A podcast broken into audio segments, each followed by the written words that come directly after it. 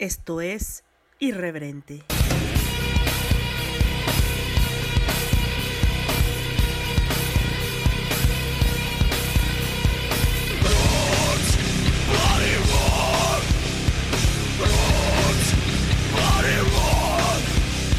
Este podcast es vulgar y grosero. Las voces célebres son pobres imitaciones y por su contenido nadie debe escucharlo.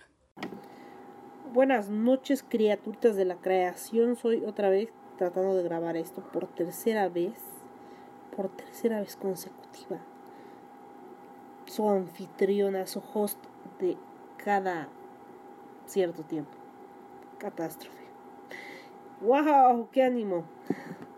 Antes de que quede atrapada en una ola sin fin de videos de Auronplay, de Dallas, de Nauterplay, de Javier Oliveira, de qué sé yo,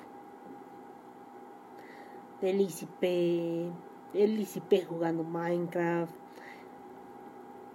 eh, no lo sé, decidí grabar esto, grabar esto antes de que se, se pierda la cordura, antes de que nos vayamos hacia el vacío así sin fin de la locura y antes de que mi gato diga miau miau otra vez. Pero bueno, eh, en mi anterior podcast no, no es este, no irreverente, sino Bizarro. A veces recordaremos a Bizarro y resubiré ciertos episodios de Bizarro, los que tengan más escuchas, los, los subiré. Cuando Japón me amaba. Cuando Japón me amaba.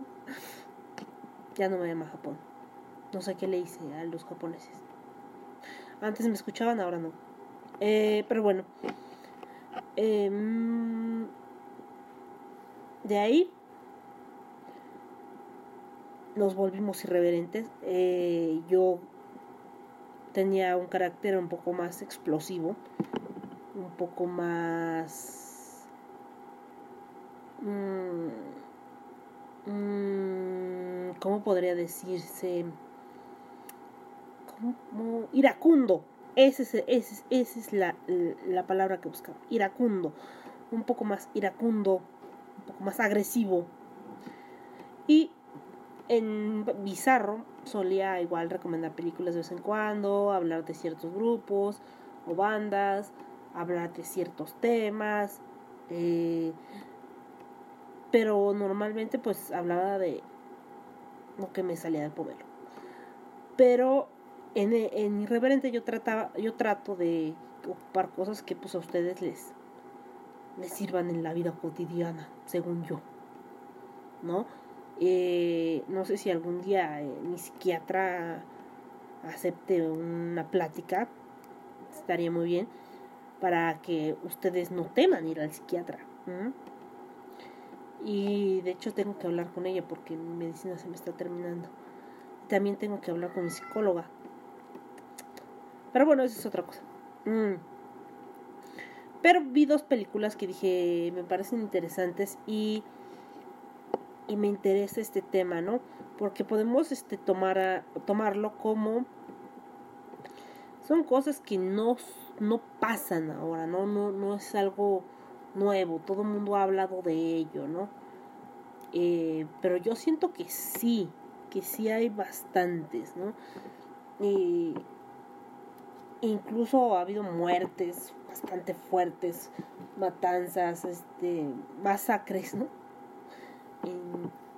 por este tema, ¿no? Y estoy hablando si ya, no sé si le voy a poner un, tema acorde o le voy a poner un tema totalmente discorde, como dicen los youtubers, un clickbait para que entren y digan, ¡ah! Habla de esto. Miau, miau, miau, miau se perdón. Este. Pero. Vamos a hablar de lo que son las sectas. Entonces. Eh, yo de repente me puse a pensar. ¿Qué es una secta, no? Y a veces. No sé. yo denomino secta, por ejemplo, a la Iglesia de la Luz, no sé qué madres, que ahorita vamos a hablar de ella, eh, la cual tuvo pues bastante bastantes casos de pedofilia e incluso su líder estuvo en la cárcel, ¿no? Eh, pero, ¿qué diferencia hay entre una religión y una secta? Ahorita no me vayan a, a quemar viva, por favor. No, no, me, no me coman, no me coman, por favor. Y bueno, pues la diferencia es que la secta es una organización generalmente religiosa, no tiene que ser obligatoriamente religiosa, pero por lo general lo es, que se aparta de las doctrinas tradicionales u oficiales y toma carácter secreto para que los que no pertenecen a ella, especialmente cuando se considera que es alienante o destructiva para sus seguidores. Entonces, este, de hecho, aquí también está mi ordenador. Y, parece que hay muchas sectas. Cada que digo secta, pienso en una Z. No sé en su país que sean las setas. Pero aquí son unos hongos así alargaditos. En España creo que las setas son en general hongos. Hongos en general, hongos. No son de, no tienen ninguna, son champiñones, pues. No, no sé. Los champiñones son champiñones y las setas son otra cosa. No sé, amigo o amiga que me escuchas de España, si me podrías aclarar. ¿Cuáles son las sectas peligrosas que están activas en el mundo? Generalmente las sectas te doblegan hasta el punto de decir, bueno, sí, ya, este aquí tiene todo mi dinero, señor. Que que quiere a mi hija en carnitas, no hay problema, señor. Yo se la entrego. Sí, sí, sí, está bien. Pero al parecer hay también otro tipo de sectas que son sectas corporativas. O sea, yo leí también hace un tiempo en Twitter, ya sé que Twitter es como que que puede o no puede que sea verídico, ¿no? Es como, este, no sé, creerle a, ay, no sé, no sé, creerle un alcohólico. ¡Demonios! Este, ustedes saben cuando, cuando se meten el pie solo, eso acabo de ser. Este, como creerle a mm, a mi presidente, a mi presidente, a mi presidente senil. Eso es. Bueno, pues aparte que revive el color en casa. Ah, no, ya, ya, ya se fue. Eh, pero el ay cabrón es que me asustó esta cosa. ¿Me esperas? Ay, no, pues chingón, ¿eh? Es que esta computadora se manda sola. En lugar de hacerse chiquito, se, se agrandó todo a la verga. Eso me pasa por no investigar antes y, leérselos así, en caliente. En caliente ni se siente. Eso, ¿quién lo dijo? Eso, ¿quién se supone que lo dijo? Les doy. ¿Qué les doy? Lástima. No, este, les doy. Eh, un cuaderno hecho por mis manitas y me dice en caliente. Ni se siente, ¿no? ¿Quién lo dice? ¿O quién dicen que lo.? ¿A quién le atribuyen esa frase? De México. Bueno aquí les platicaré de algunas sextas, sextas, ah, sectas que aún siguen. Por ejemplo, me pregunto, ¿los mormones es una religión o es una secta? ¿Los testigos de Jehová son una secta o una religión? ¿Y cuál de los dos afirma que a unos ángeles le dijo a un tal Tom o Tim o Jim o una cosa así que unos ángeles bajaron y les dieron unas planchas de oro con las escrituras y después esos ángeles se las llevaron y solo él las pudo ver. Y también cuál de los dos dice que vamos a heredar otro planeta. Literal, otro planeta. Si nos unimos a su religión. O a su secta, o como quieran decir. Es que no lo sé. No es por faltarles al respeto, es que no, no entiendo la diferencia cuál es cuál. Los mormones o los testigos de Jehová. No lo sé, soy bastante desinformada. No me burlo. Pero es que, vamos, no, no, no, no sé. Bueno, ya, ya, ya cortemos ahí, porque si no, capaz que me quema todo el mundo, capaz que esto arde. Y la primera sexta es algo que no puedo ni pronunciar, ni pronunciar. Es Nixbum, Nixbum, así. Ah, ya, ya, se pronuncia Nexium. ¿Por qué ponen así algo? Parece una enfermedad sexual. Este, pero bueno. O una enfermedad. No, ya sé que parece, parece un laxante. Si no has podido. Ya saben, que todo salga con Nexium. Líbrate de ese malestar estomacal. Oh, ya sé, un medicamento para las lombrices. Si tú sientes que te pica la colita, toma Nexium. Me... Eso fue ridículo, pero sí suena como algún laxante o algún, algo para los bichos de la panza. Bueno, Nexium comenzó en Albany, Nueva York, en el 98 como un programa de desarrollo personal y profesional.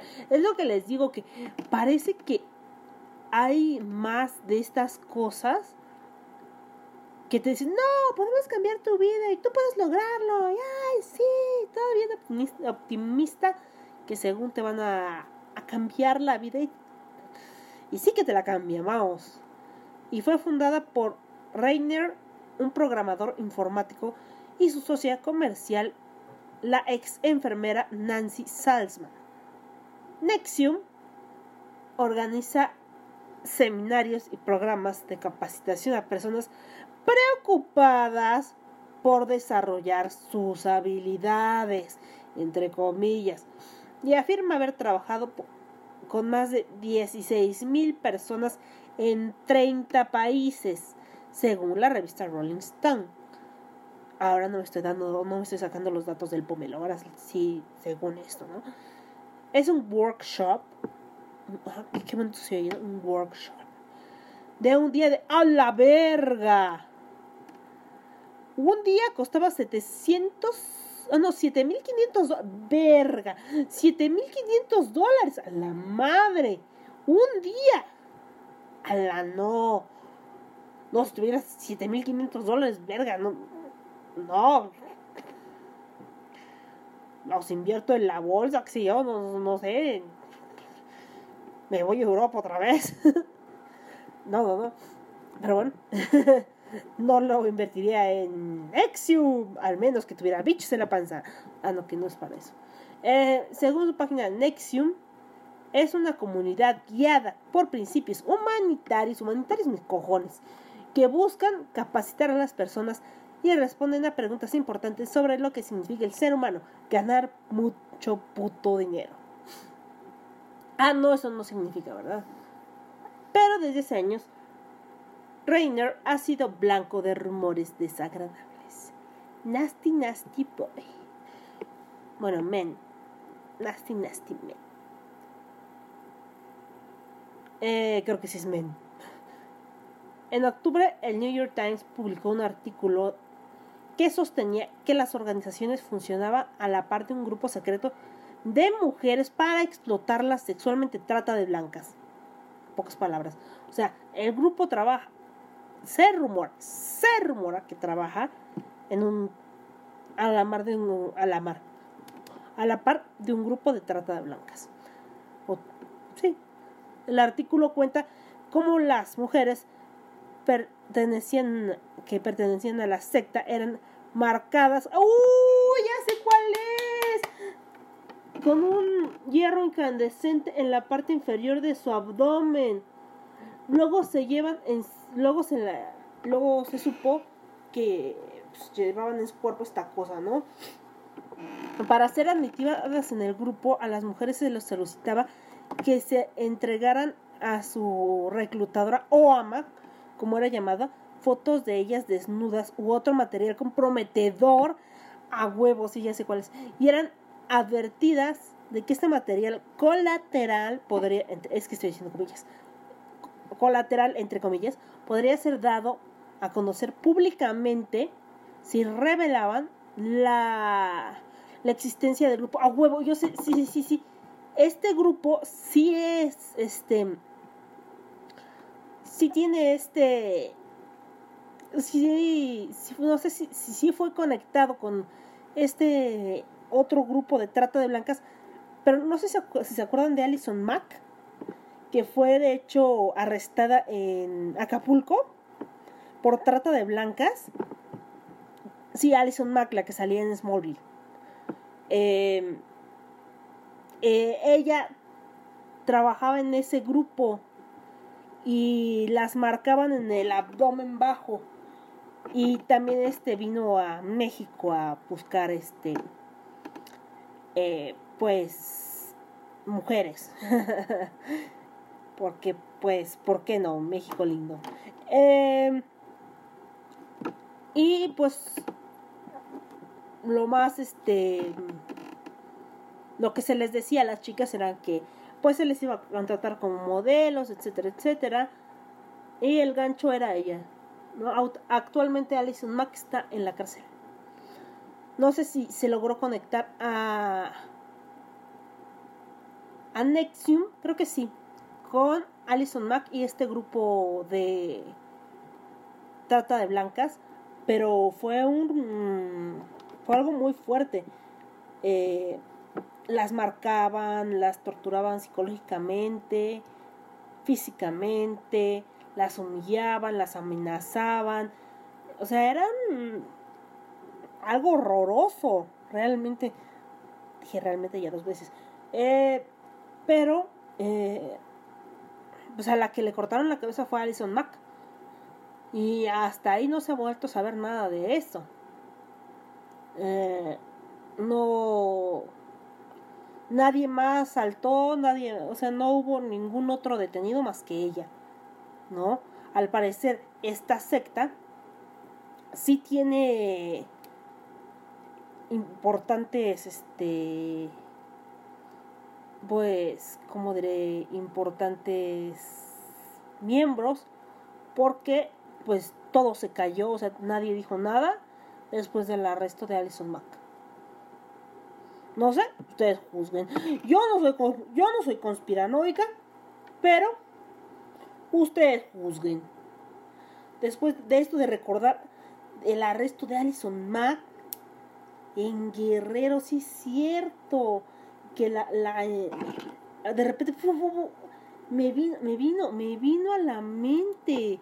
Sí es cierto. Porque yo era, no era súper fan, pero sí me gustaba mucho la serie de Smallville. Y a mi hermano le encanta Smallville.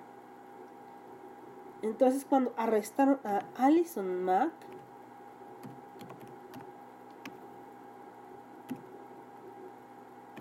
fue como que, ah, no mames.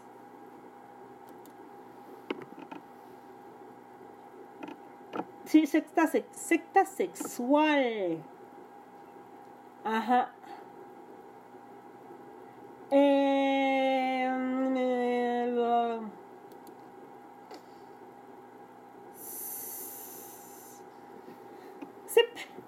sí, bueno, dejen ver, déjenles confirmo si es esta misma, ¿no? Una secta, no inventes, qué flaca está Alison Mack.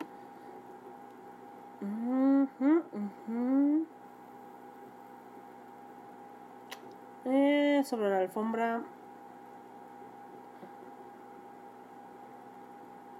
Mm.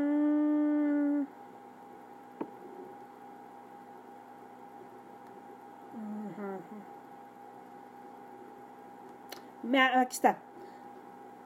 La misma Ma. Ah, estoy leyendo un artículo de New York Times.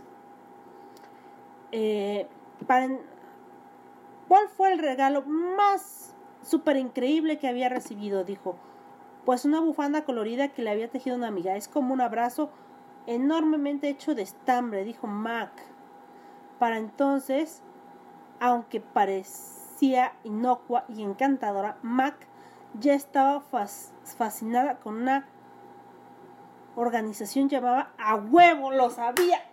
¡Bum! Si es esa organización. Ya sabía que si era esa. La. La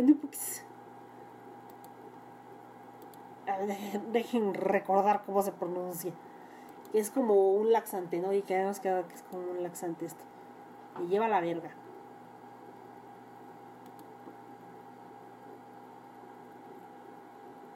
A huevo, sí. Yo sabía. A huevo.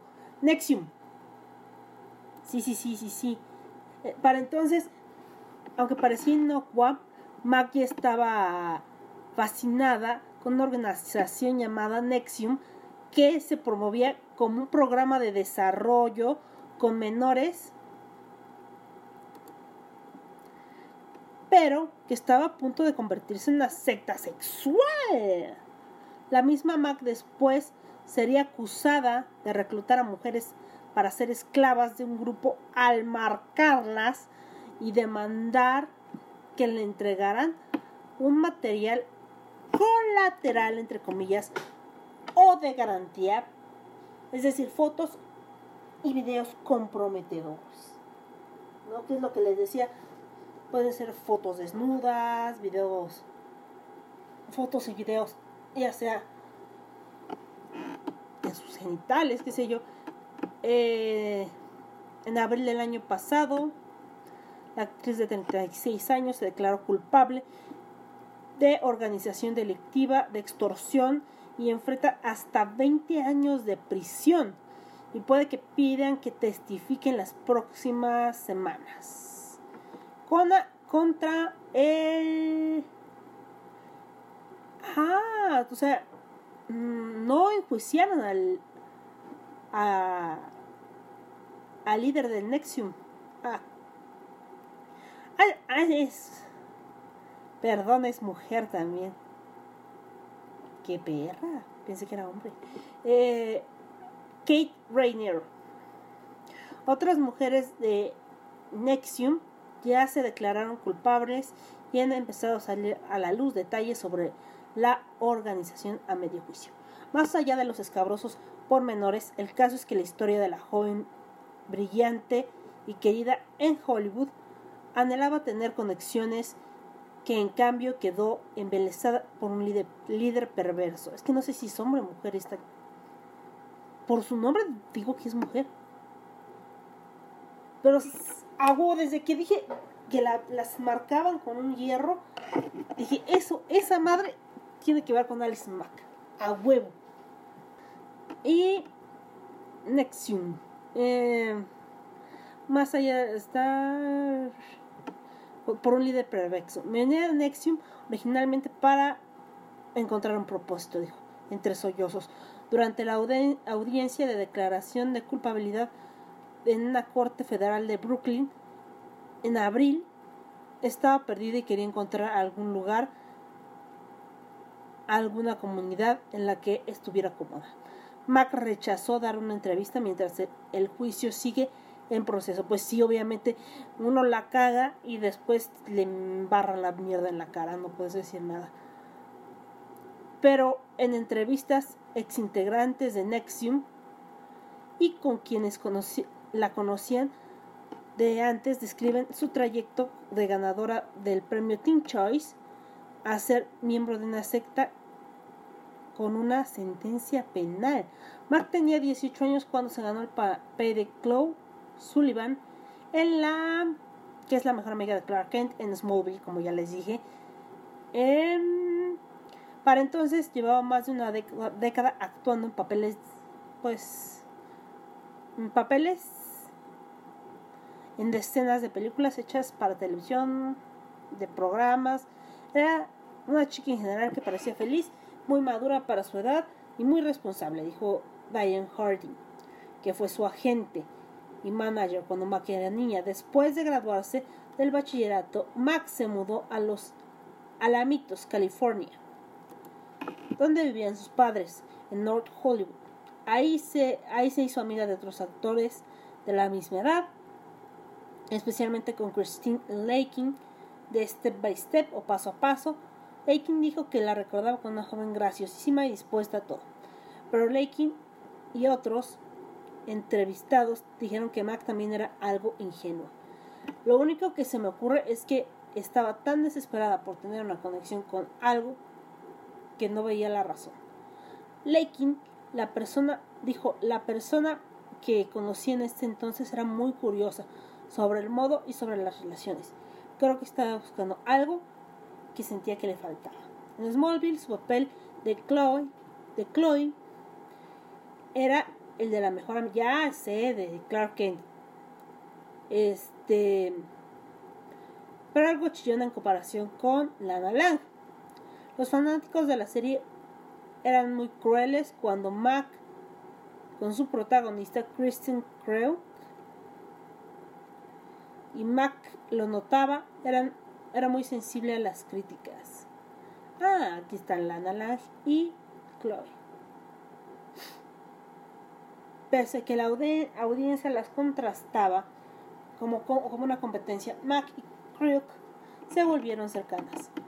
Fue Kirk quien llevó a Mac a la primera reunión de NES, un grupo de mujeres que era parte de Nexium en el 2006, el seminario de un fin de semana en el hotel de Vancouver, donde Mac lucía fascinada por haber recibido la atención de Nancy, Nancy Salzman, cofundadora de Nexium, de acuerdo con Susan Dons, quien lideraba Nexium, pero estaba empezando a cuestionar los motivos de Rainer. Dons dijo que el seminario dio que dio Salzman, Salzman esa vez hablaba de cómo los hombres son genéticamente poliamorosos. Eh. O sea que quieren meter el pito por todos lados. Para perdón, no es eso. Para cuando terminó el seminario, Mac se había acercado a Salzman y quedó muy emocionada por la oferta de ir a conocer a Rainer en Albany, Nueva York. Abordó un jet privado de Sarah Bortman, heredera de la refresquera Seagram y una de las mujeres más cercanas a Nexium. Dios mío, le clavaron las garras, recordó Dons, que pensó que cuando se fue de esa reunión. Dons se salió de Nexium en 2009. Los cursos que enseñaban Nexium eran promovidos como maneras de eliminar las barreras psicológicas emocionales. Mac pensaba que era una buena manera de mejorar sus relaciones, sus habilidades actorales, según Bárbara Buchoy, exnovia de Rainier. Sé si es hombre o mujer, no lo sé. Que fue parte de una junta de Nexium hasta el 2009. Mac era quien se lanzaba de lleno hacia las diversas experiencias en el sitio web personal ahora desactivado. La actriz escribió, soy insaciable, codiciosa, de cierto modo, me gusta vivir con voracidad, intensidad y, e intensidad, voratensidad. En el 2007 les insistí a todos los que controlaban algún elemento de su carrera que también fueran a clases de Nexium, en un intento de asegurarse que tuviera fundamentos éticos. Al mismo tiempo, Mac empezó a volverse más retraída y obsesionarse con lo que consideraba sus defectos, dijo una mujer que trabajó para Mac durante ocho años, que pidió mantener el anonimato, por miedo a que le contactaran personas que siguen siendo integrantes de Nexium. Una de las cosas más insidiosas que hace la secta es que te rompe, te desmorona. Es lo que les decía, esta, algunas sectas, o la mayoría de ellas, te rompe por completo, o sea, te hace pedazos para que tú creas que dependes de estas personas para continuar. Pero te rompe, te desmorona para que solo te enfoques en tus imperfecciones, dijo esa mujer. Nexium, en 2013, ese mismo año, Crook dejó Nexium, solamente mantuvo contacto mínimo con quienes seguían involucrados en el grupo, según la actriz del año pasado en sus redes sociales. Mac empezó a quedar sin amigos, pasó de ser una amiga increíble, maravillosa, alguien con el cerebro, a, ser alguien con el cerebro lavado y que no se, no sabía cómo, no sabían cómo recuperarlo. Dijo Frank Mar, Martorana, quien fue su confidente durante varios años. Su relación se deterioró después de que Mac invitó, lo invitó a un evento de reclutamiento en Nexium en Los Ángeles. Honestamente nunca me he sentido presionado en mi vida, dijo Bartonara. Entiendo cómo se dejó llevar por esa corriente. Mac se sumió en sus filosofías de organización. Para el 2014 estaba ayudando a crear un sitio web en Nixium con la atención de quitarle el sesgo a las noticias, con la intención de quitarle el sesgo a las noticias. Un año después, de acuerdo con los fiscales, se formó la sociedad secreta dentro de Nexium llamada DOS, acrónimo de una frase en latín que puede traducirse como dominio a las acompañantes femeninas obedientes, en el cual las mujeres debían cumplir lo que ordenara su amo y se les obligara a tener relación sexual con Rainier. Sí, es hombre. con Rainier. Los productos. ¿Por qué tiene nombre de mujer? Bueno, los procuradores afirman que Mac buscaba mujeres vulnerables dentro de Nexium con la excusa de que así conseguirían empoderamiento y las hacía adelgazar y dejar de comer hasta que cumplieran el ideal sexual de Rainer las amenazas. Ah, sí, esto también lo vi. Que, o sea, buscaba más o menos como el tipo de vieja que. O él le, pedía un tipo de, de mujer que decía, no, mi, yo ahora quiero una morena de tal tamaño. Pero quiero que pese 40 kilos. Entonces sí, decía, ah, mira, morena, ojo café, mide exacto, pero pesa 60 kilos. Yo le quito esos 20 de más. Y las obligaba a dejar de comer, las metía a regímenes super cabrones, hasta que quedaban de 40 kilos. Y así se las mandaba este cabrón para que abusara de ellas. Sí. Para que mm, pues tuvieran este relaciones sexuales con este con esta persona las amenazaba con liberar y si no querían ellas pues las amenazaba con liberar el colateral, que eran las, estas fotos eh, de ellas desnudas, obviamente ya con la marca, que era como pues, eres tú o tú, ¿no? E información comprometedora si decían algo, si buscaban salirse. Mac parecía estar enamorada de Rainer, según ex integrantes del grupo, pero Rainer, quien se enfrenta a cargos que... Ah, ya, qué bueno quien enfrenta cargos que incluyen tráfico sexual, coerción de una menor para realizar actos sexuales. Ahora está solo en el banquillo. En abril, cuando Mac compareció con la corte, se declaró culpable y se disculpó y lloró.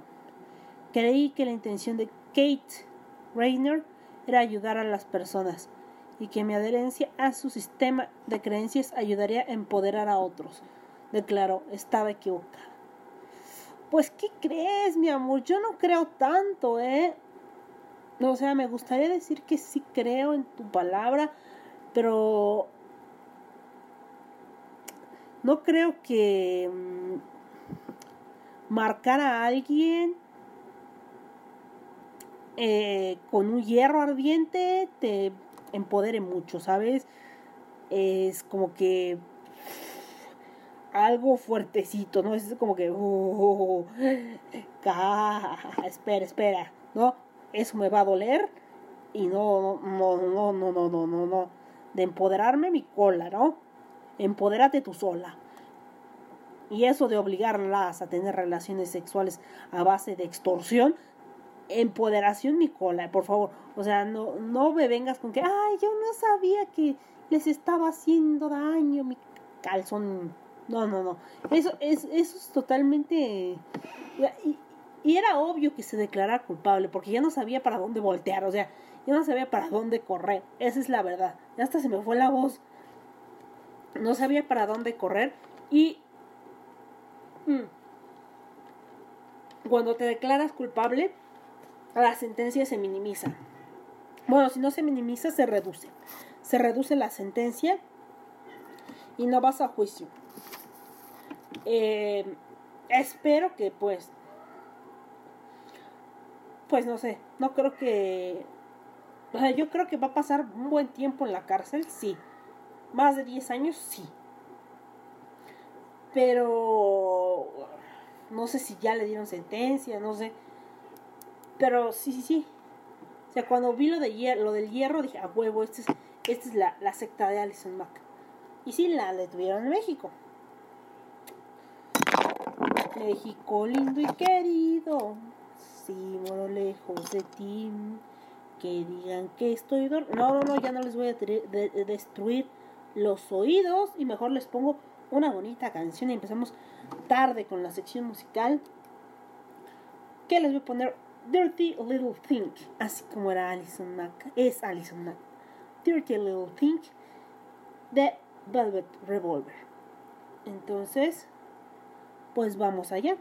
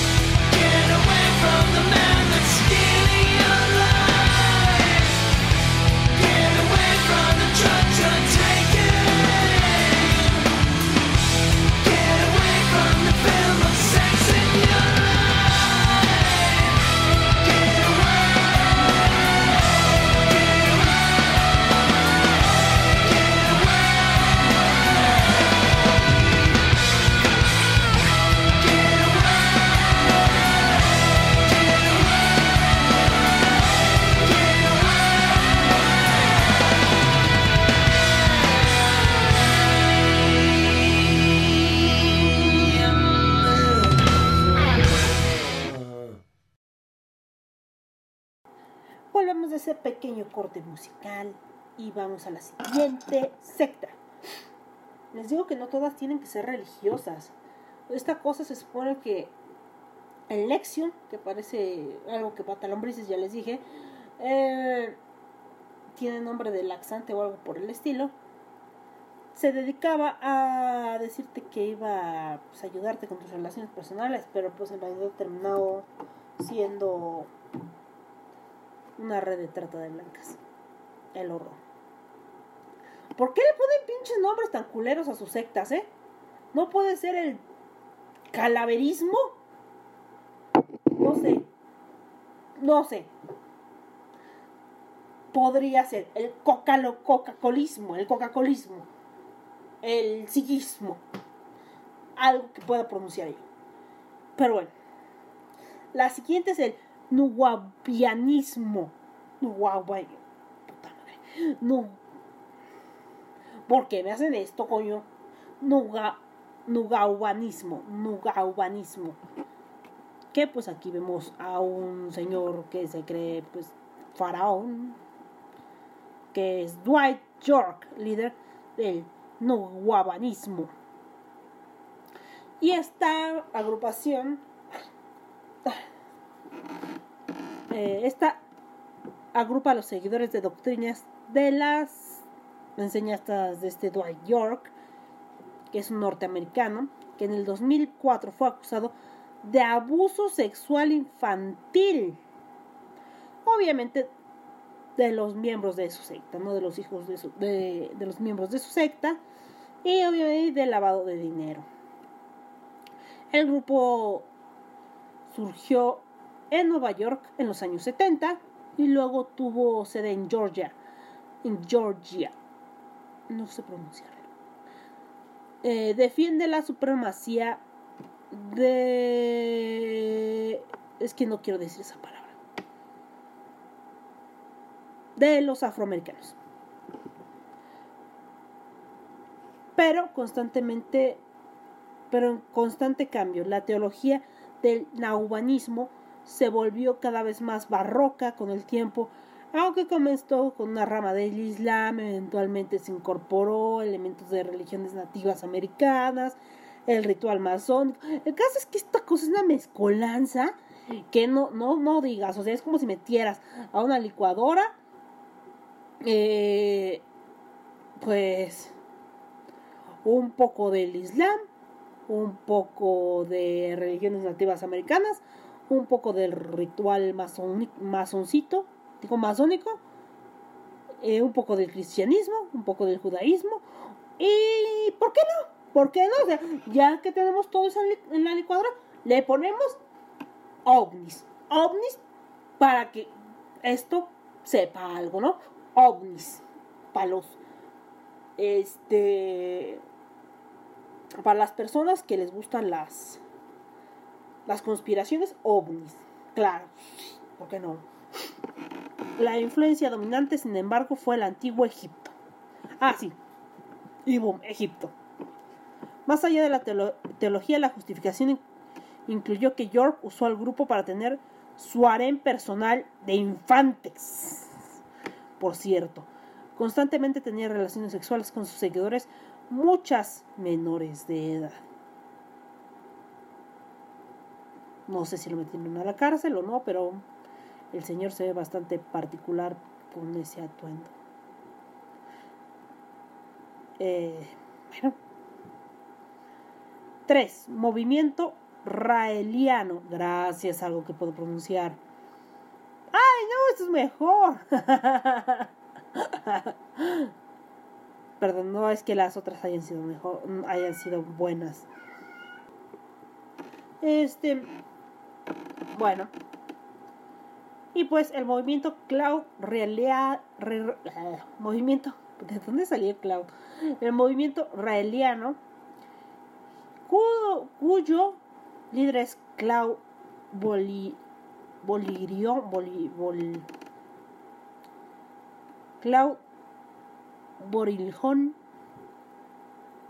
que pues fundó este, este movimiento el movimiento raeliano, que es una religión ovni.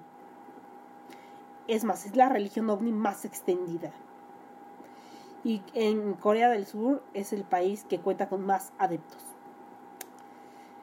Cloud Borilón, suena como gorilón. Dejemos Cloud. En los años 70 fue un profeta francés. Ah, con razón no, no, no puedo pronunciar los francés. Claude. Claude, sería Claude. Un profeta francés que se hace llamar Rael. O sea, él solito se cambió el nombre. Y cuenta. Ah, como yo. Porque yo soy catástrofe.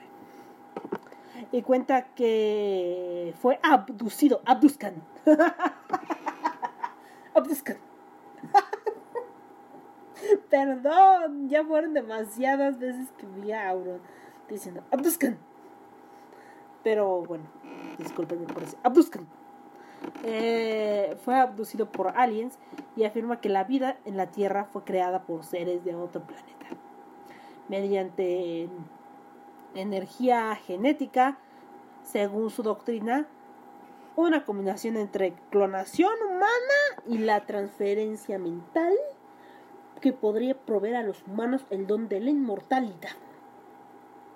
La secta aseguró haber cumplido su propósito al clonar al primer ser humano. Y el año pasado anunció el calendario para implantar en la Tierra una embajada para los extraterrestres.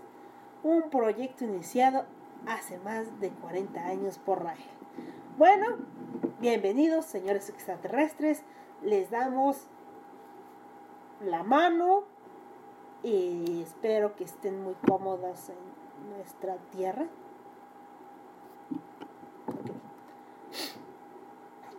Aleph o Hikari no Wa. Eh, y supongo que el líder de este, o ex líder, es Aum Shirik. Dejémoslo en Aum. Ok, voy a decirlo todo. Aum Shinrikyo. Shinrikyo. Shinrikyo. Eh, son dos grupos. Ah, son dos grupos. Aleph-y Hikari Nowa. Son dos grupos que surgieron de la desaparición japonesa del Aum Shikiryo, famosa por su ataque de gas en Sarin en 1995 en el subterráneo de Tokio. De Tokio. Aum Shikiryo significa la verdad suprema y empezó sus actividades en los años 80 como un grupo espiritual que aunada a las creencias hindúes, creencias, uh, creencias, hindúes y budistas, incluyendo otra vez otros, le pusieron hindúes, budistas, lo licuaron con algo cristiano y apocalíptico. ¡Boom! Ahí está su religión. Eh, bueno, su secta. Metieron a la licuadora creencias hindúes, budistas y cristianas, pero apocalípticas, no de las, no cualquiera, cristianas apocalípticas, ¡boom! Y ahí tienen su secta. Y se convirtió luego en un culto de apocalipsis, se convencido de que el mundo iba a terminar en una tercera guerra mundial y de que solo ellos sobrevivirían. También se volvió más violento el 20 de marzo del 95 durante la hora pico. Miembros de la secta con bolsas llenas de agentes de agente nervioso gas sarin entraron en el subterráneo de Tokio. Luego de que los hechos en Tokio, luego de los hechos en Tokio, un grupo se escondió, pero no desapareció. Se llamó luego Aleph. Como al, sí, sí. En el 2007 surgió otro grupo pequeño, Hikari no Wa, en el Círculo de la Luz del Arco Iris, liderado por el ex vocero Aum sucesor de Shoko Asara.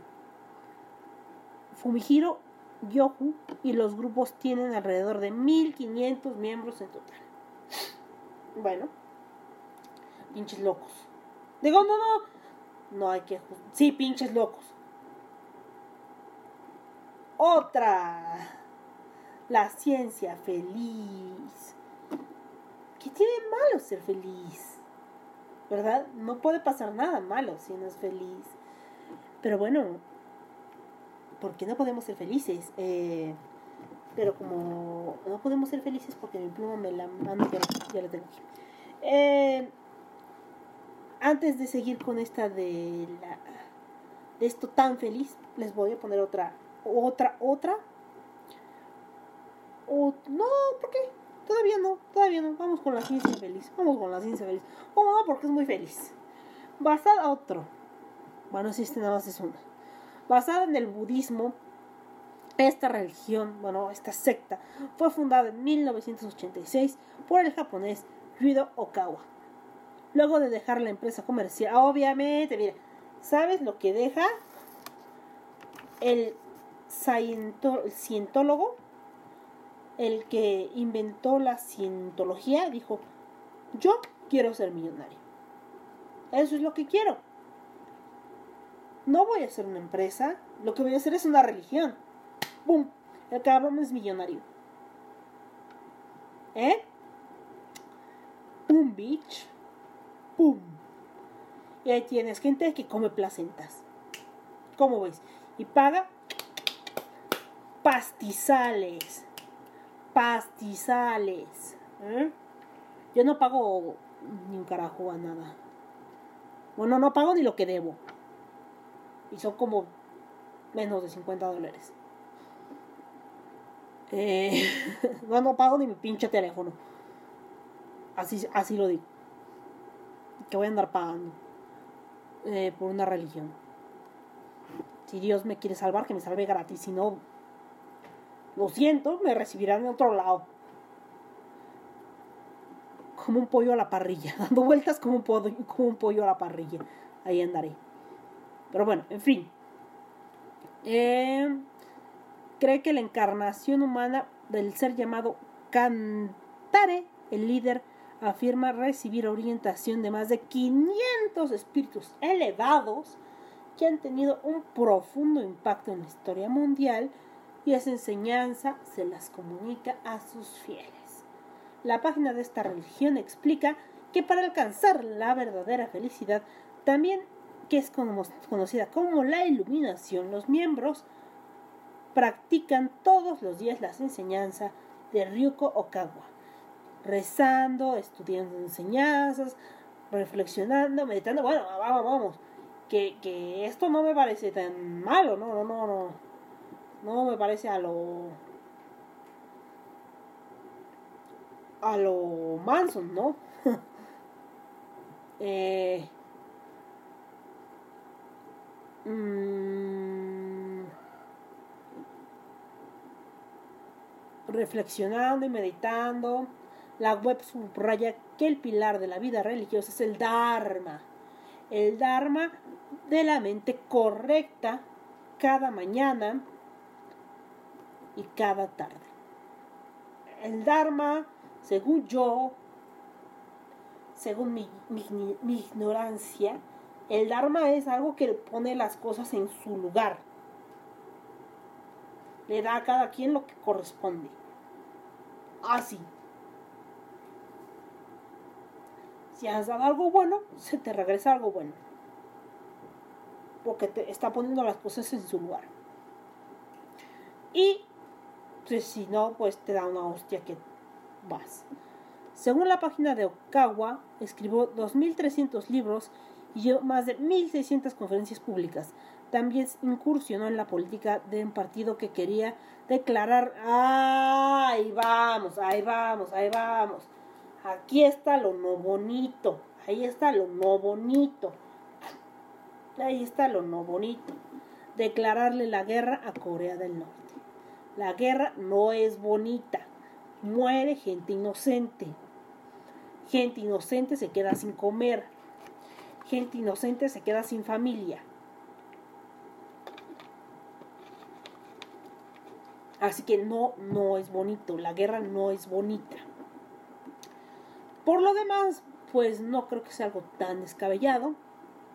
Yo creo que uno, si uno medita comenzando, este, no sé, y se dedica a reflexionar, meditar y estudiar lo que se le viene saliendo del pomelo de los cojones sin hacerle daño a los demás, pues tarde o temprano encontrará cierto tipo de iluminación y felicidad, porque está en un equilibrio y por eso es feliz, ¿no?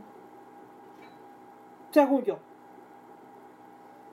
No sé ustedes.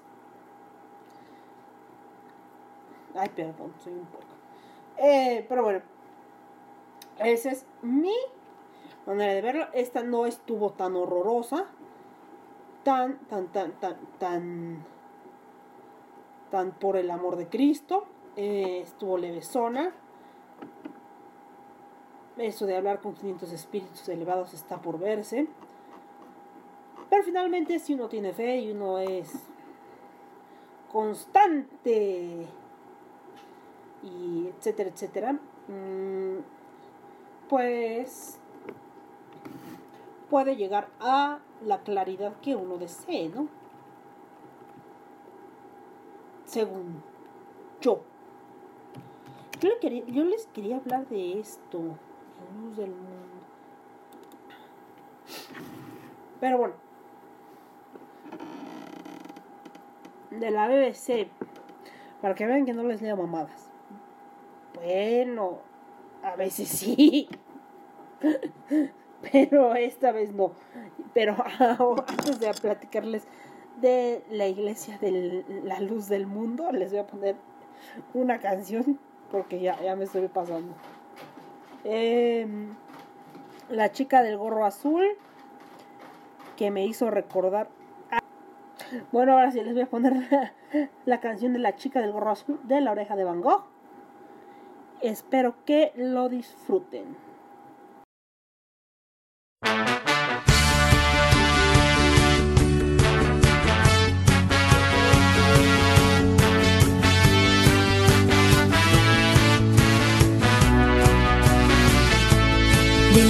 Dime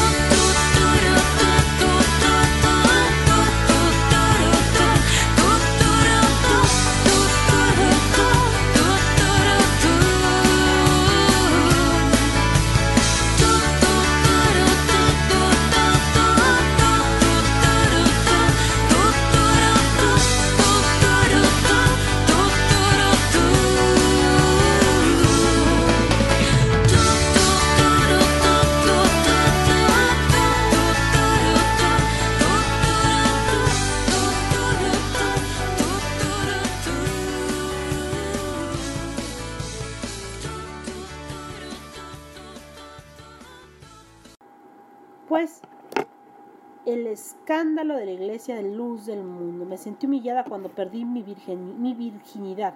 El testimonio que perteneció, de una chica que perteneció al culto. Bueno, la sede principal de la iglesia de la luz del mundo es en México. ¡Vamos! México lindo y querido. Sí, muero lejos de ti. Pero Los Ángeles es el epicentro del escándalo que lo rodea. Horas después del arresto del líder religioso, Nason Joaquín García. Díganme que no es mexicano. Por favor, díganme que no es mexicano. En el aeropuerto de la ciudad estadounidense, estadounidense, estadounidense. Repitamos todos con catástrofe, estadounidense. El pasado 3 de junio, cientos de miles de feligreses fueron convocados en los templos para mantener un rezo continuo de día y de noche. Perdón, es que no puedo ante esta. No puedo evitar ser sarcástica ante este tipo de noticias. La gente no conoce que no conoce la gente no conoce lo que es un nombre de Dios.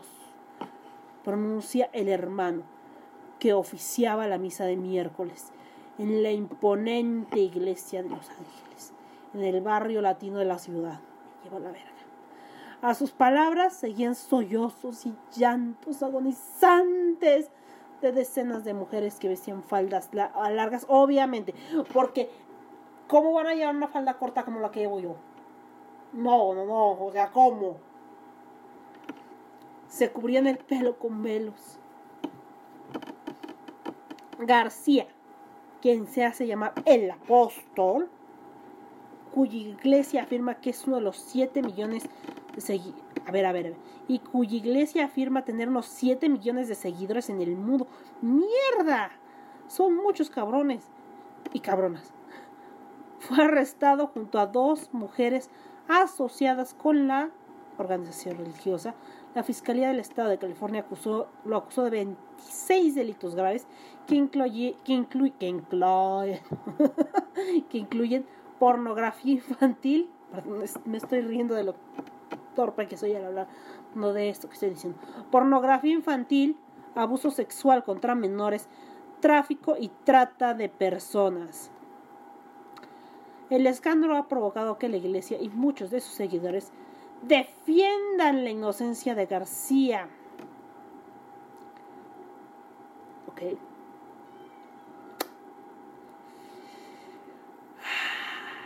Pero también ha desembocado quejas y denuncias en foros de internet que califican como culto o secta religiosa a esta cosa. BBC Mundo conversó con una joven estadounidense de 23 años que decidió abandonar la iglesia hace años tras haber sufrido un trauma psicológico, según afirma la familia.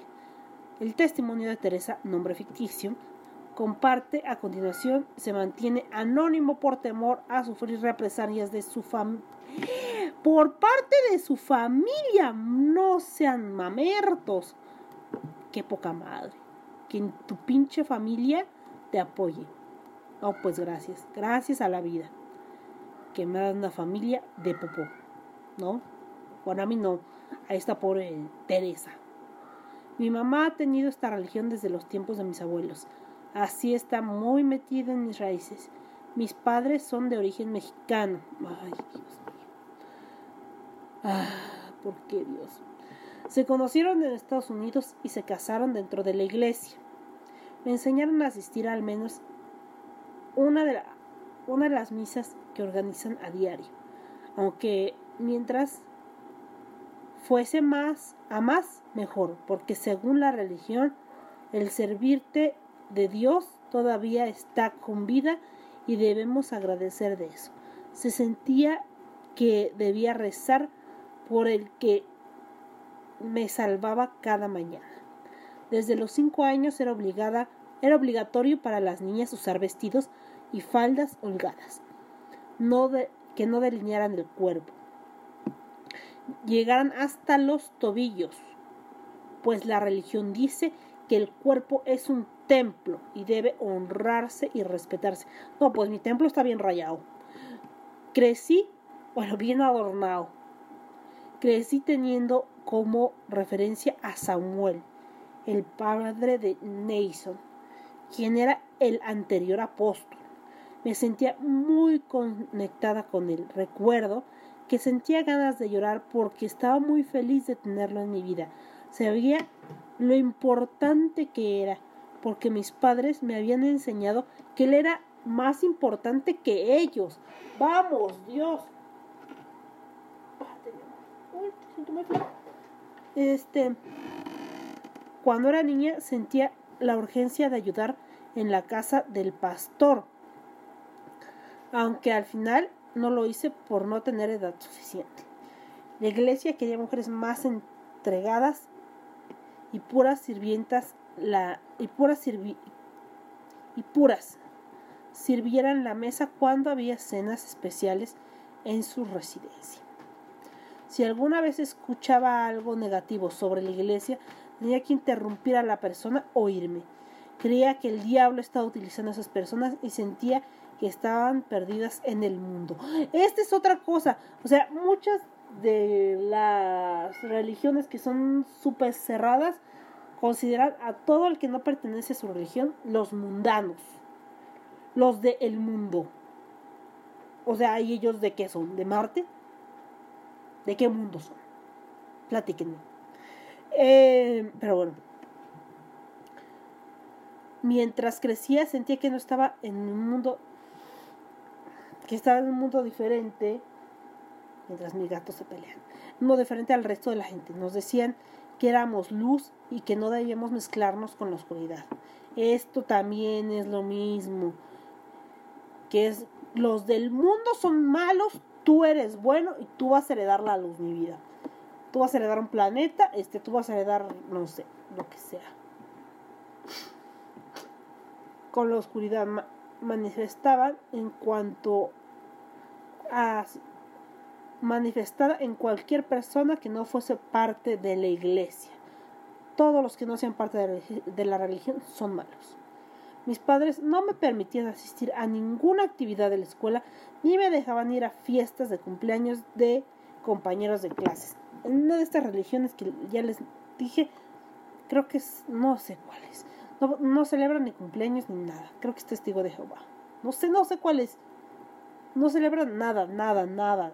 Ni Navidad, ni Día del Niño, bueno, ni nada. Nada. La iglesia dice que nada es obligatorio, pero sentía mucha culpa al querer usar maquillaje o bailar o escuchar música. Nos enseñaron que la carne no debe de estar feliz y que debíamos luchar contra las urgencias de nuestro cuerpo. A los 14 años me presenté oficialmente ante la iglesia con una ceremonia de bautizo aviamiento, entre comillas, para recibir al Espíritu Santo Ah, esto también, no sé qué religión lo hace o qué, qué secta lo hace. Creo que es religión, creo que no sé qué carajo es. Pero tenía una compañera en la secundaria que había muerto su mamá, creo. Y ella decía que eh, antes era un adolescente normal, o sea, antes de que hubiera muerto su madre o su padre, algún familiar muy cercano murió creo que fueron ambos. Se quedó con su abuelita, algo así. El caso es que no vivía con sus papás eh, y esta chica se quedó a cuidado de otros familiares. Entonces eh, la hicieron entrar en esta religión y le hicieron como un tipo exorcismo en el cual ella aceptó al Espíritu Santo dentro de su cuerpo. Entonces eh, ella era más retraída que yo, imagínense. Eso ya era bastante fuerte. Y yo me acuerdo porque ella llevaba siempre un Walkman y se la pasaba llorando todo el tiempo. Yo decía, pero ¿qué escucha? ¿No? En las horas libres yo generalmente dormía. Sí, dormía, perdón. Soy una maldita gana Ni siquiera salía a correr como una cabra. No hacía tareas no hacía nada, como una cabra, como una cabra, como un pinche slot. No, eso es un sí, slot. como un perezoso, pues dormía, dormía. Eh, pero ella se, ella entró en segundo grado y se ponía los auriculares y a llorar y a llorar y a llorar. Hasta que un día le pregunté, oye, ¿qué escuchas? Me dijo, no, pues música cristiana. Y dije, Entonces ya me platicó todo lo de su tragedia, que el Espíritu Santo había entrado en ella y que ya no era mundana y que etcétera, etcétera. Y yo dije, ok, está chido, pero yo me voy a sentar allá. Permiso, bye bye. Y ya, la saludaba de vez en cuando y pues es todo. Entonces, pues eso me recordó esto de, para recibir al Espíritu Santo. Porque solo así iría al cielo. Exactamente es lo que decía ella. Que al hacerle el exorcismo, entre comillas, y recibir al Espíritu Santo, ella podía ir al cielo. Antes no. Entonces, este, si me oponía a hacerlo, mis padres se, se sentirían culpables por mi decisión y significaría no, que no me han creado bien. Mientras veía a otros llorando, movidos por la creencia, no sentí emoción durante mi bautizo. Y de ahí fue cuando la culpa y la vergüenza empezaron a invadirme. Tres años después me aterré. Pero ella sí, bueno, la chica esta sí, sí, sí sintió que Cristo entró en ella y así.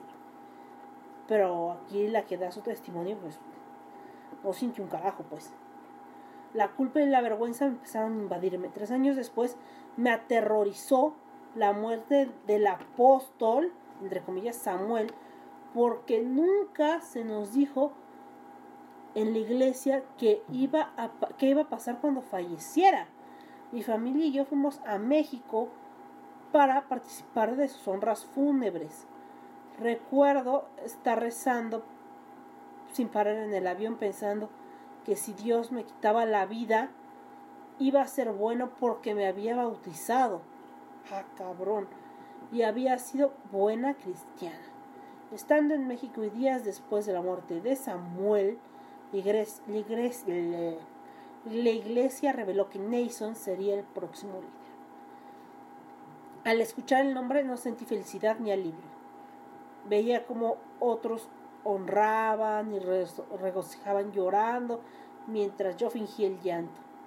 Era imposible cuestionar las cosas de la iglesia, así que fui muy cautelosa cuando les hacían le hacía preguntas a mis padres, porque no quería que pensaran que vivían con el enemigo. les pregunté qué pasaba si no sentían nada por Nason y me decían que rezara más fuerte y que pidiera a Dios con el corazón sincero y que me hiciera sentir amor por el líder. Mientras tanto sentía que el diablo me usaba porque quería relacionarme más con personas fuera de la iglesia. Una de las cosas que me daba más vergüenza era sentir deseos sexuales o atracción hacia alguien. Tenía la, eh, tenía la presión enorme de ser virgen porque si no lo eres, no puedes usar un vestido blanco en tu casamiento. Esto es totalmente falso. El, vestido blanco no significa que eres virgen. Significa la pureza del amor entre los dos.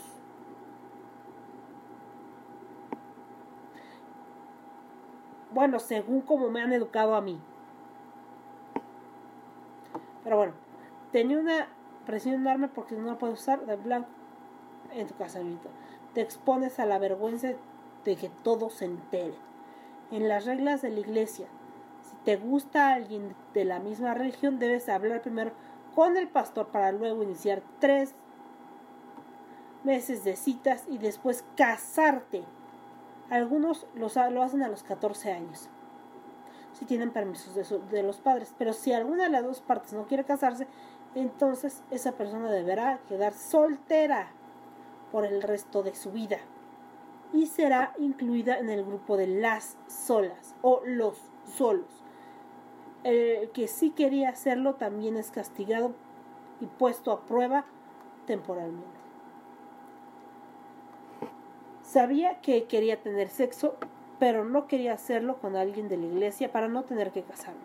Así que terminé relacionándome con alguien de afuera. Mis padres se enteraron y decían que me veían diferente. Sentía tanta culpa que les conté y me pidieron que hablara con el pastor local. Me incomodó contarle mi vida sexual, pero al final lo hice y le dije que me sentía avergonzada. Me dijo que podrían por cuatro meses en el grupo. Me dijo que me, podría, me pondrían por cuatro meses en el grupo de las solas, me sacarían del coro y que me iba a ir de la iglesia y que debía, debía ir a la iglesia cada día a pedir perdón, pues mi alma estaba en peligro. La primera semana fui a la iglesia y cada mañana me sentía exhausta. Me preguntaba por qué me sentía tan culpable por algo que era natural. Me sentí humillada cuando perdí la virginidad porque decepcioné a mis padres y recibí un castigo. Estando castigada pensé que ya no quería más estar en esa iglesia. Ahí fue cuando comencé a hacer cosas a espaldas de mis padres, hablar con personas de otras religiones, conocí una amiga católica a quien compartí mis sentimientos de culpa y vergüenza. Ella respondió diciéndome que sentía lo mismo. Habíamos, hablamos sobre no estar de acuerdo con ciertas cosas y eso no nos hacía locas. Pero las enseñanzas de mi religión nos asaltaban y me hacían sentir muy mal por estar teniendo estas conversaciones a punto de que sufría ataques de pánico. Empecé a tener miedo de quedarme dormida porque pensaba que si moría durante el sueño me iría al infierno. La primera vez que entré en pánico pensé que moriría y mis padres me llevaron a sala de urgencias, pero afortunadamente mi corazón estaba sano. Los médicos dijeron que quizás era la cafeína que estaba afectando, pero yo sentía que era la iglesia. Es un culto. Les confesé a mis padres que hace unos años ya no quería asistir más a la iglesia. Se les rompió el corazón, comenzaron a llorar, estaba molesta con ellos al principio, porque sentía que condicionaron mi forma de pensar, la manera en que veía el mundo. Pero luego entendí que ellos me han dado todo y que esa religión los ancla a algún tipo de esperanza y regocijo en el cielo. Nuestra relación no es la mejor y es complicada porque aún vivo con ellos, pero soy una de las afortunadas que siente la conexión con su familia para no estar para no estar perdida, para no estar perdida por completo. Pienso que es un culto y muchos se han quedado solos al decir al decidir abandonarlos. Cuando supe de la noticia de Nathan, me sorprendió que las personas se acercaran a las autoridades para denunciar a alguien con tanto poder y admirado por millones de personas. Me alegra porque están siendo valientes, pero me preocupa que se ataque a gente común de la iglesia, especialmente a niños. Hay que dejarlos fuera de esto. Yo todavía sufro un trauma psicológico y he buscado ayuda de un profesional para manejarlo. Sabía que era arriesgado abandonar la iglesia, pero las cosas han mejorado para mí. Así es. Esa es la luz del mundo. Ah, yo creo que hace poco también lo liberaron. Y no sé por qué liberan a gente así. Ni por qué gente así tiene tanto poder. No sé si es la forma de hablar o no sé qué carajo. Es carajo, el mundo está podrido.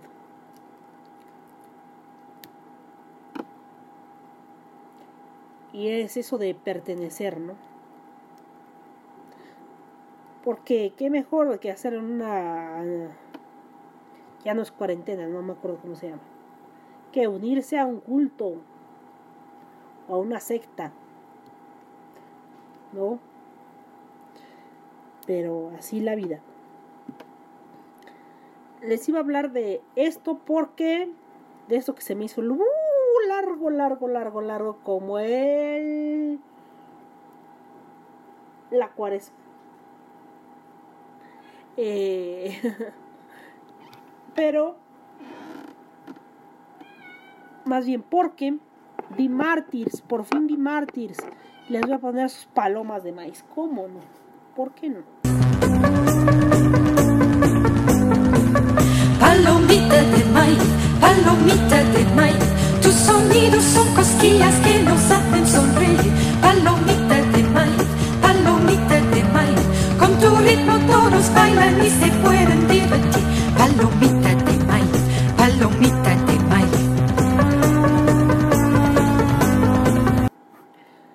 puse sus palomas de maíz. Ahí están. Espero las hayan disfrutado como cada episodio que hablamos de una película.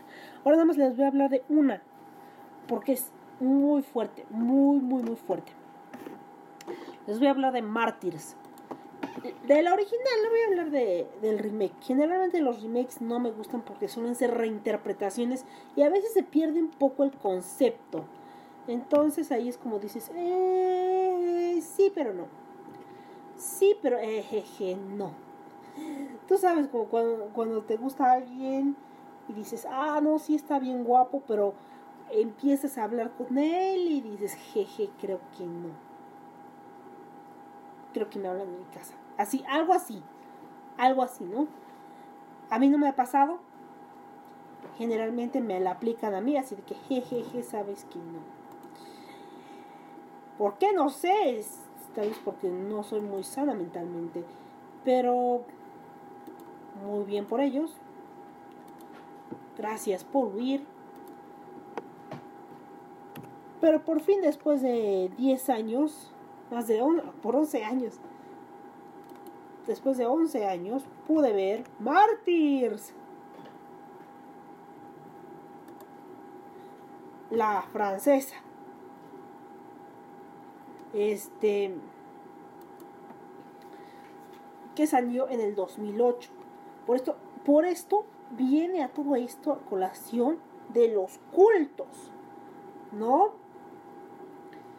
Y yo creo que en el próximo episodio les voy a hablar de, de Discovery, que también la acabo de ver fresquita. Bueno, no fresquita, porque ya tiene mil años. ¿A quién engañamos? Este. Mártires o Mártires.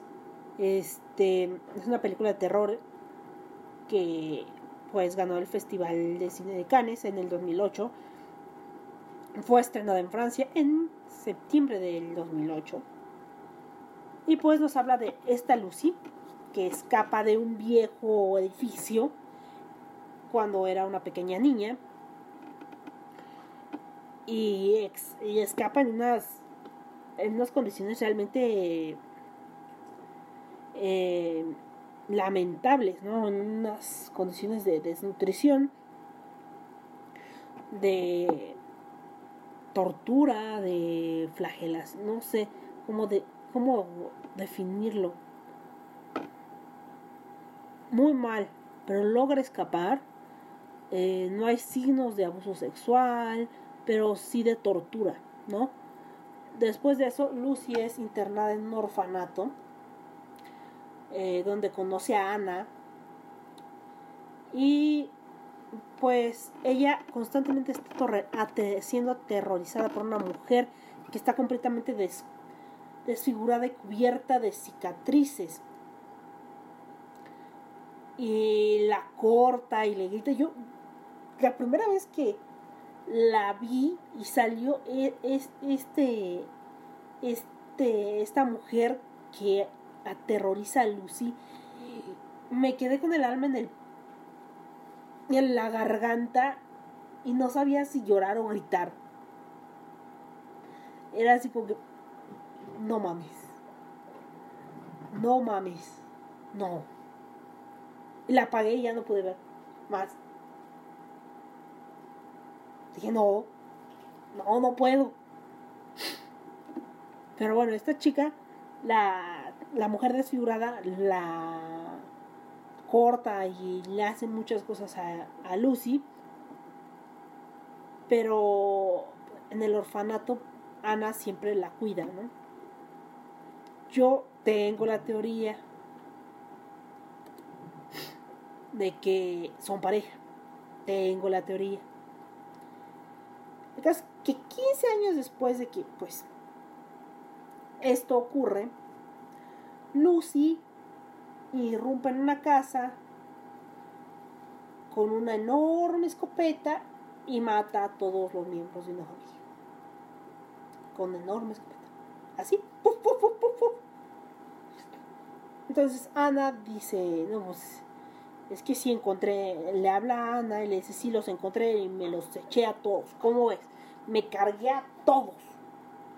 ¿No? Y ella sí, ¿estás segura que son ellos? No, sí, sí, sí son ellos y me los he cargado. Entonces Ana, pues horrorizada, eh, va al lugar este y encuentra con la masacre, pero la masacre del siglo. O sea, se cargó a la mamá, al papá y a los dos muchachos. Porque rondaban entre los 13 y 15 años. ¿No? Eh, entonces Ana empieza a temer que pues, ella pudiera haber eh, matado a la gente equivocada. Ella des- descubre que la madre aún vive y trata de ayudarla, pero pues eh, son descubiertas por Lucy, quien la golpea con no sé qué cosa, pero la golpea hasta destrozarle el cráneo, así de Lucy ya está muerta, ya, ya, ya, eso ya no se va a levantar, no se levanta ni con Red Bull, pues. Eh, entonces, Lucy es nuevamente atacada por esta mujer llena de cicatrices. Y Ana solo ve que la propia Lucy es la que se está haciendo daño. En un recuerdo, en un flashback, ella explica que la criatura es una manifestación psicológica de la culpa de Lucy por haber dejado atrás a otra chica que también estaba encerrada en el lugar donde ella fue torturada durante su infancia y Lucy le dice, abraza la aparición y le dice que ya había matado a sus verdugos, que ya podía descansar, que había matado hasta a sus fucking hijos. Pero no tiene ningún, ningún efecto. Al ver que la aparición sigue ahí, Lucy sale de la casa y se corta las venas y la garganta. No hay más.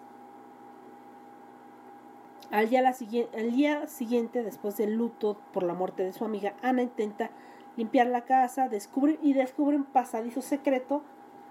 La joven descubre en una habitación subterránea que hay una mujer torturada y cubierta de cicatrices, con un artefacto de metal clavado. Ay, eso como me dolió. O sea, soy yo, o sea, yo sé que soy yo. Soy yo, soy yo. Pero eso como me dolió cuando le quitan la cosa esta con un artefacto de metal que le cubre los ojos y aparte está clavado en su cráneo. Es horrible, horrible. Sí, yo sé que esto está lleno de spoilers, pero la bendita película es del 2008. Si no la han ido a ver, vayan. Sí, vayan. La joven descubre la habitación a esta chica que tiene esta, este artefacto. No solo tiene este artefacto en la cara, sino también tiene como un tipo cinturón de castidad horrible. Eh, mm, clavado en la cabeza. Mientras Ana intenta cuidar de ella, limpiar sus heridas, un grupo de desconocidos llega y mata a la mujer que, torturada y cap capturada por los recién llegados. Ana conoce a la líder, que la conocen como la mujer o Madame, que ya es una mujer bastante entrada en años, por cierto que es de una sociedad secreta o de una secta que busca descubrir los secretos de la vida después de la muerte a través de mártires. Ellos hacen mártires, ¿no? Eh, A través del sufrimiento en la carne propia. Ella le muestra un montón de fotografías como, pues, a ciertas personas después de haber sido torturadas durante un largo rato. Ellas dejan o ellos dejan de sentir dolor para entrar a una fase en la cual no sienten nada, ya no sienten nada, ¿no? O sea, ya están en medio entre la vida y la muerte. Entonces pueden ver lo que hay más allá de la vida. O sea, ya no están viendo lo que hay aquí en la tierra. Yo, señora, francamente le diría que ese es un brutal, una brutal segregación de adrenalina que te hace pues no sentir tanto dolor y estar en una especie de trance, pero pues la señora esta cree que pues así son los mártires. Señora loca. Eh, los miembros de esta sociedad ejercen actos sistemáticos de tortura en contra de las mujeres jóvenes, que por cierto dicen que las mujeres son más propensas a convertirse en mártires que los hombres. Em, con esa creencia de que el sufrimiento se traducirá en una visión trascendente del mundo del más allá. Ana se convierte en la nueva prisionera de la sociedad, siendo encerrada en la cámara subterránea. Después de determinado tiempo, durante durante el cual fue golpeada reiteradamente, degregada. Ana alucina conversaciones con Lucy, quien le dice que debe entregarse para no tener más miedo. Poco después se menciona que Ana ha progresado más que cualquier otro sujeto de la prueba, es sometida a la etapa final. ¿Sí?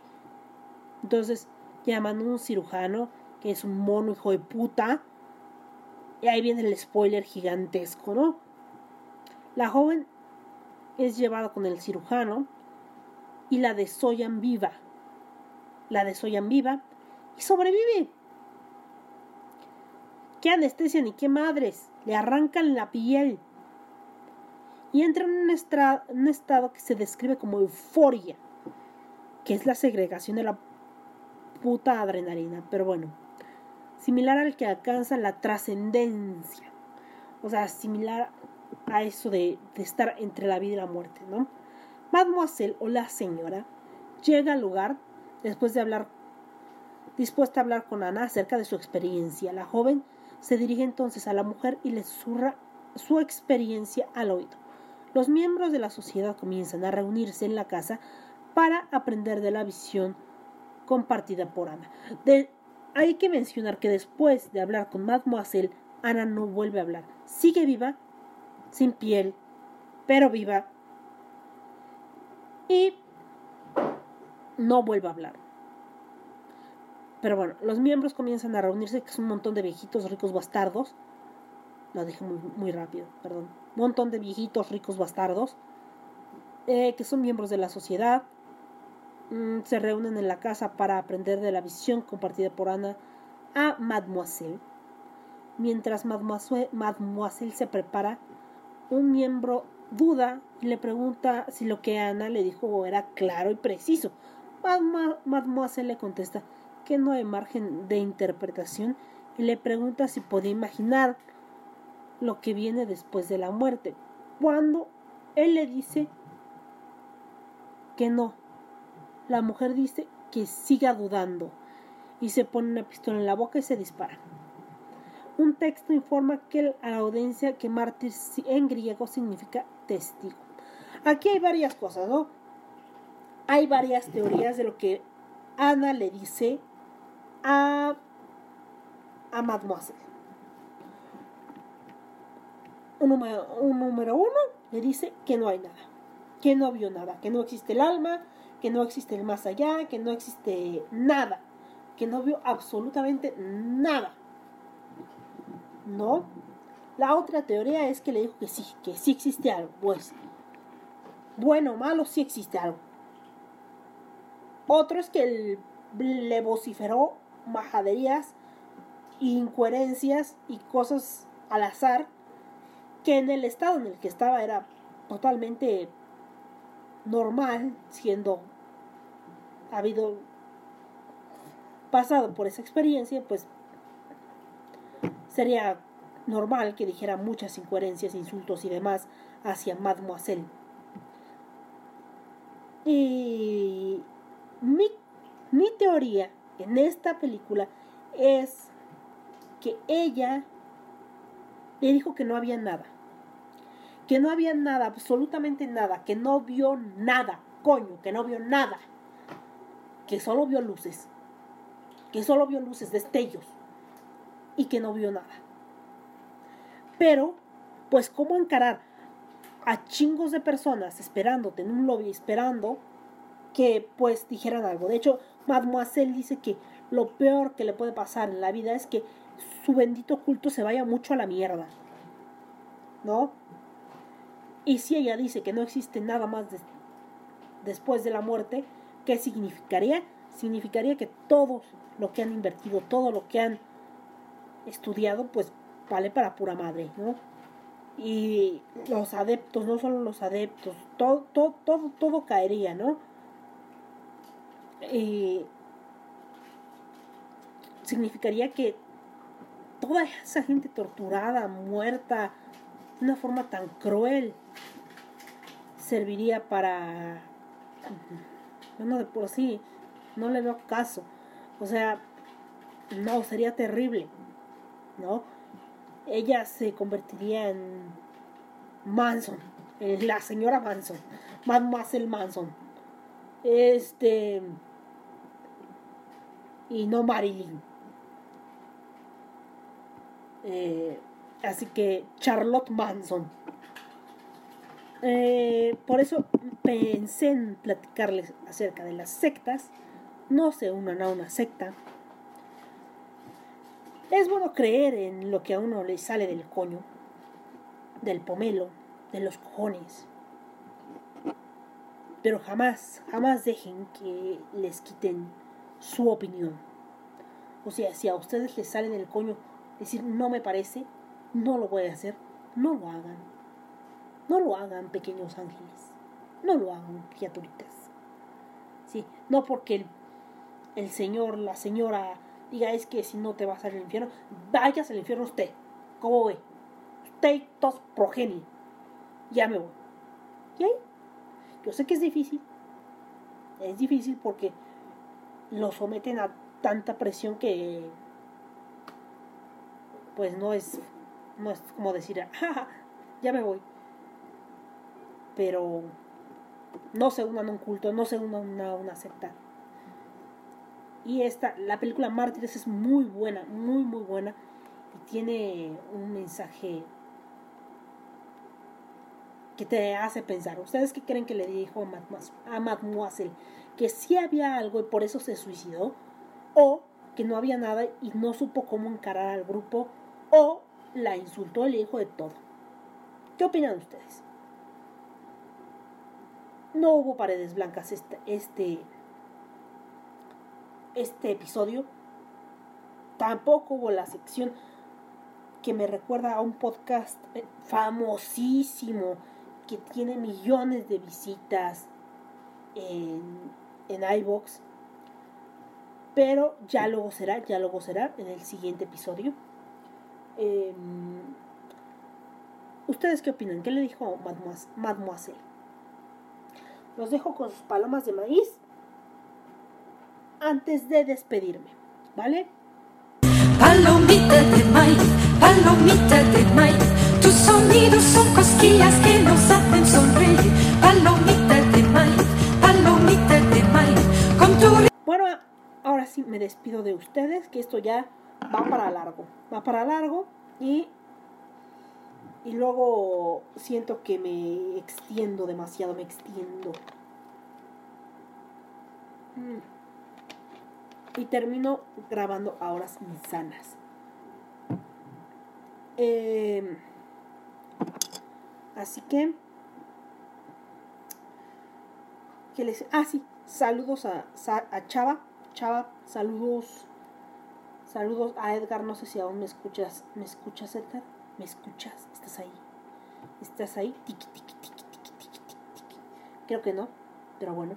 Resubiré algunos episodios de Bizarro en estas semanas. Los episodios que hayan tenido más audiencia. Los subiré. Los resubiré ahora es reverente. Eh, y pues, saludos a Chava, saludos a Joel Arce, saludos a Manolo Matos, que ni me escucha. Eh, saludos a Jan, eh, creo que sí me escucha. Eh, ¿Quién más? Saludos a... Creo que nada más. No hay nadie más que, que conozca yo, que, que me escuche, que quiera saludos. Ah, saludos a Piñatas Quetzal. Vayan a ver su trabajo, que está súper, súper hermoso. Yo veo esas piñatas y digo, wow, quiero una piñata así. Es más, quiero una piñata en forma de dinosaurio. Algún día voy a tener una piñata en forma de dinosaurio. O en forma de loco. Imagínense. Me diría, ah, no, no quiero romperla porque es tan linda. Es que es muy linda, de verdad. Todas sus piñatas, las piñatas Quetzal son hermosas. Yo las veo y digo, ah, por Dios, son muy, muy lindas. Acabo de ver unas de Mickey Mouse que son hermosas, hermosas. Porque tienen un Mickey bebé. Ay, no, son preciosas. No, no. De verdad, muy buenas. Y por cierto, en la caja de Pandora están dando cursos nuevos. Así que pues vayan, entren a la página y por esta situación hay cursos virtuales y personalizados. Así que no lo dejen escapar, vamos. Mi gato también se inscribiría si tuviera pulgares y dinero. Ven, también, él lo haría, él lo haría. O sea, Pixie se inscribiría, pero no tiene ni dinero ni pulgares. Así que, pues ya viene con dos. No tienes pulgares, Pixie. Que sin pulgares, bueno, sin pulgares. Este. Bueno, ya, ahora sí, los dejo. Un fuerte abrazo. Y fuerte abrazo desde donde quiera que me escuchen. Y me escuchan el episodio siguiente.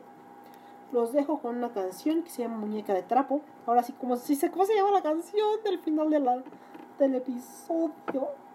Qué bonito, qué bonito, qué bonita vecindad. No, no canté eso yo. Ya me voy. Sale, bye. Fin de la transmisión. Como esos cuadros que aún están por colgar. Como el mantel de la cena de ayer. Siempre esperando que te diga algo más. Y mis sentidas palabras no quieren volar.